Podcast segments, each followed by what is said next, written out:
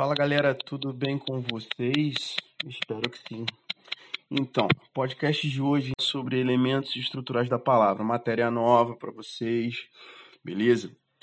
Então, seguindo aí, primeiro slide, eu tenho uma, uma imagem do dicionário, né, da letra I, beleza? Um trechozinho lá do vocabulário. E do lado eu tenho um trechozinho da Folha de São Paulo, escrito assim: o sociólogo Herbert de Souza afirmou que não basta estancar o quadro de miséria do país, mas é preciso revertê-lo. É preciso reverter isso, senão aqui será um país invivível, afirmou, inventando uma palavra nova para descrever a situação. Então você repara aí, né, nesse texto, a palavra invivível. Se você for procurar no dicionário do lado, no vocabulário lá ortográfico, você não encontra essa palavra ali no dicionário. Né? Então você percebe que ela é formada de três partezinhas: em, vive e ível, beleza?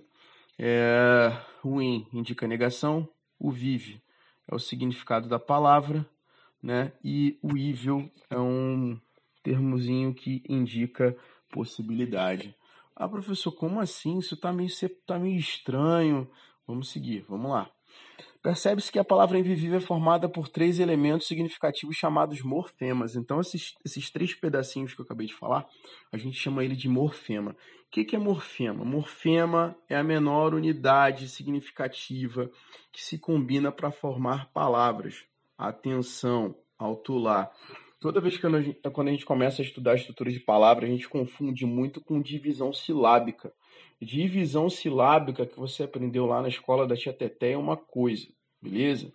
Aqui, quando a gente começa a estudar morfema, é outra. Morfema é a menor unidade que se combina para formar palavras. Tá? Então, a partir de agora, a gente vai, vai, vai chamar esses elementos de morfema. Beleza? Então, ali na palavra invisível, eu tinha três morfemas diferentes, tá? Que a gente vai dar nome aos bois daqui por diante. O primeiro morfema que a gente vai estudar é o radical, cara. O radical é um morfema que contém o significado básico da palavra. Né? E a partir dele a gente acaba formando, constituindo uma família de palavras, é, é, é desenvolvendo outras palavras. Então tem uns exemplos aí, ó, vidraria, vitrine, envidraçar, vidrinho, vidreiro. Então você percebe aí o v, VIDR, DR, né, é o radical. Ah, professor, mas eu li o vitrine está diferente. É, está diferente, mas mesmo com essa pequena mudança você consegue perceber né, o significado básico ali da palavra que vem de vidro. Beleza? Vidraria, vitrine, envidraçar, vidrinho, vidreiro. Então constitui uma família de palavras aí só com radical, que é a, a como é que se diz? É o significado da palavra, do vocábulo, beleza? O segundo são os afixos, beleza? Os afixos são dois. Toda vez que vocês verem na língua portuguesa a palavra afixo, você lembra de duas coisas: prefixos e sufixos, beleza? Prefixo é um morfema que se posiciona antes do radical, beleza? E o sufixo é um morfema que se posiciona depois do radical. Então, radical é, é, é, o termo lá que tem o significado básico da palavra. O que tiver antes, a gente chama de prefixo. O que tiver depois, a gente chama de sufixo, né? Vamos, vamos definir dessa forma. Então, lá no exemplo que eu falei, vidraria ou vidrinho, aria e inho é sufixo, beleza? Por quê? Tá depois do radical. A gente não definiu lá em cima o vidre como radical, então o que tiver depois é sufixo. E o que tiver antes é prefixo. Envidraçar. Repara só, eu tenho as duas coisas ao mesmo tempo. Ah, professor, pode? Pode. Né? Isso é uma coisa que a gente vai ver mais para frente, tá? Na próxima aula. Mas você percebe aí que antes do radical eu tenho o em, tá? E depois do radical sa é o sufixo, né? Então eu tenho um prefixo e um sufixo, beleza? E logo depois eu tenho as desinências, beleza? Então eu tenho dois tipos de desinência, a desinência nominal e a desinência verbal. Como o próprio nome já diz, né, a desinência nominal está relacionada aqui a nomes, ou seja, substantivos e tudo que se, se liga a ele, beleza? Uh, e a desinência verbal está relacionada aos verbos. Tranquilo? Então aí o primeiro quadro aí está escrito desinência verbal. Indica a variação de gênero e número Cara, toda vez na língua portuguesa, gênero é masculino e feminino, número é singular plural, beleza? Então, o que vai definir a desinência de gênero é a vogal O e A, beleza? E o singular plural é o S e a ausência do S. Então, o quadrozinho que tá aí é bem simples: gato, bonito, gata, bonita, gatos e gatas, tá? O singular seria gato, ausência do S.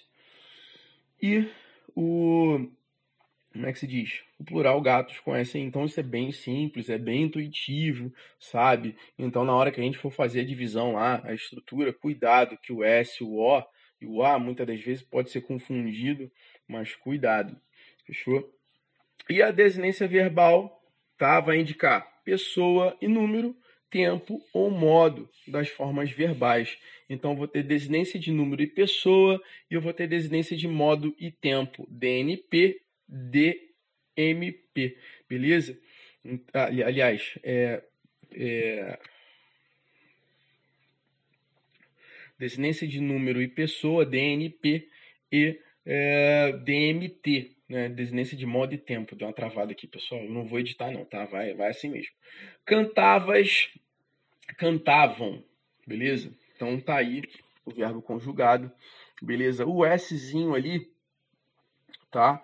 De tu, que é a segunda pessoa do singular, que o S indica a segunda pessoa do singular. Quando eu troco para M, vai mudar para a terceira pessoa do plural.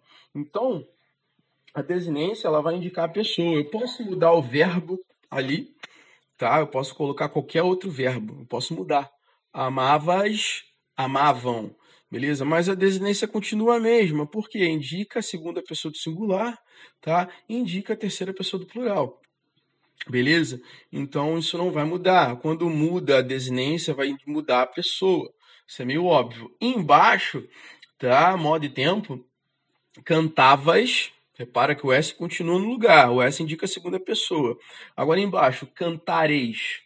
Reparou? Dessa vez eu não mudei a desinência de número e tempo. Eu mudei a desinência de modo e tempo. Se em cima cantavas era pretérito imperfeito do indicativo, quando eu falo cantares, muda para o futuro do subjuntivo. É.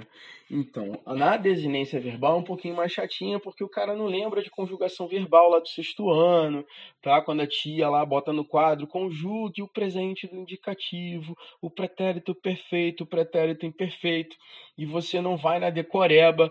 Gente, dá uma colinha para vocês. Na internet, se você jogar assim no Google, quadro de desinências verbais, vai aparecer todas essas desinências correlacionadas às pessoas, relacionadas aos tempos verbais, aos modos verbais, tudo bonitinho e fica fácil você conjugar verbo, tá? Então, eu, sabe, eu oriento ao meu aluno a dar uma olhada na internet, tá? Para você perceber né, de forma separada, porque quando a gente aprende lá no sexto ano, a gente só aprende a trocar o verbo, né? A terminação toda é a mesma. Só que essa terminação toda, né, são duas desinências na maioria das vezes.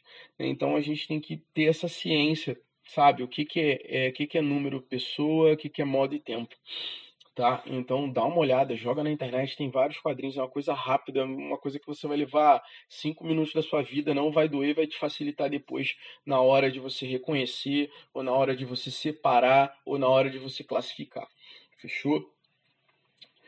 E eu tenho a vogal temática, tá? O que, que a vogal temática faz? A vogal temática ela prepara o radical para receber a desinência verbal, tá? Então, se a gente está falando de verbo, vogal temática não vai aparecer lá em substantivo.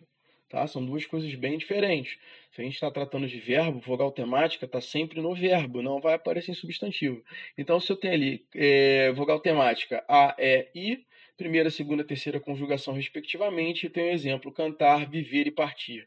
Então, vogal temática A, primeira conjugação, é segunda e terceira. Beleza? Então, lá, na, lá na, no verbo conjugado, né, eu usei o mesmo exemplo, cantavas. Eu tenho cante, radical, o A, que é a vogal temática, e o vais lá, que são as desinências verbais. A primeira de modo e tempo, a segunda de número pessoa. Esse azinho, repara, se eu não tivesse ele, ia ficar um negócio meio estranho, sabe? Então essa vogal temática, ela é importante porque ela vai preparar o radical para receber as desinências verbais. Fechou? E eu tenho alguns elementos secundários, tá? Que são as consoantes e vogais de ligação. Quando às vezes uma palavra se junta com outra, ou uma palavra, um radical se junta com algum afixo, né, e vai ficar meio esquisito, às vezes é necessário colocar esse elemento secundário, que é uma consoante ou uma vogal de ligação. Então eu tenho alguns exemplos aí: a paulada, o cafezal, cafeicultura, chaleira. Então, chá com eira. Chaeira? Não, eu preciso de uma consoante aí, chaleira. Café cultura café cultura, café e cultura. Tá? Isso vai acontecer outras, outras, em outras situações da língua portuguesa. Beleza? Então, pessoal, muito obrigado por hoje é só. Até a próxima. Valeu. Fui.